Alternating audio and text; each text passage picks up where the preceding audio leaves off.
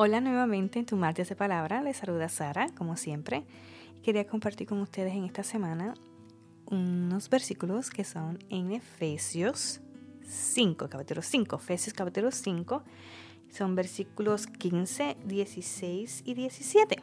Como que últimamente en esta semana ha estado como entre 15, 16 y 17 esos versículos. Solo Dios sabe, ¿verdad? Dice, mirad pues con diligencia cómo andéis, no como necios, sino como sabios, aprovechando bien el tiempo porque los días son malos.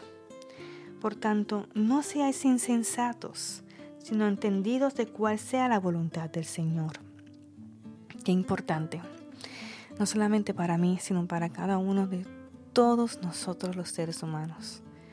Es que tengamos muy en claro en nuestra mente y enfrentemos a nosotros mismos en qué estamos fallando, en qué Dios nos puede mejorar aún más.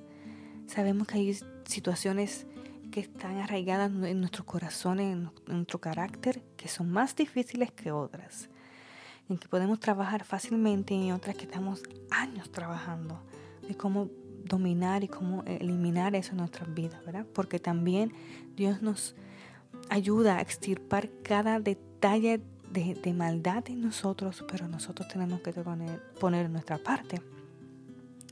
Sino que tenemos, que mirad pues con diligencia, sino prestar atención cómo estamos viviendo, en qué estamos haciendo y qué estamos pensando.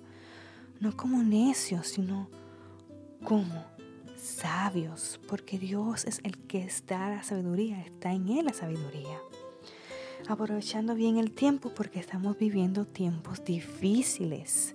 Todos lo sabemos. Cuán importante es ser la luz del mundo en estos momentos.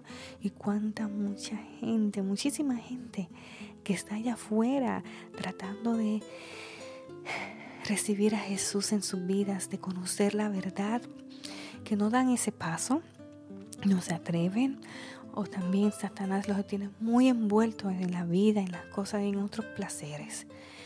Y a través de nuestras vidas, de nuestro ejemplo y nuestra propia experiencia podemos ser luz y llegar a otros. Por eso tenemos que ser conscientes de lo que somos, de quiénes somos. Porque por decir así, ¿verdad?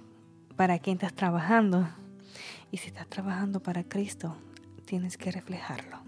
Qué tan importante es eso, ¿no? Bueno, que sea de bendición estas palabras y que Dios le bendiga.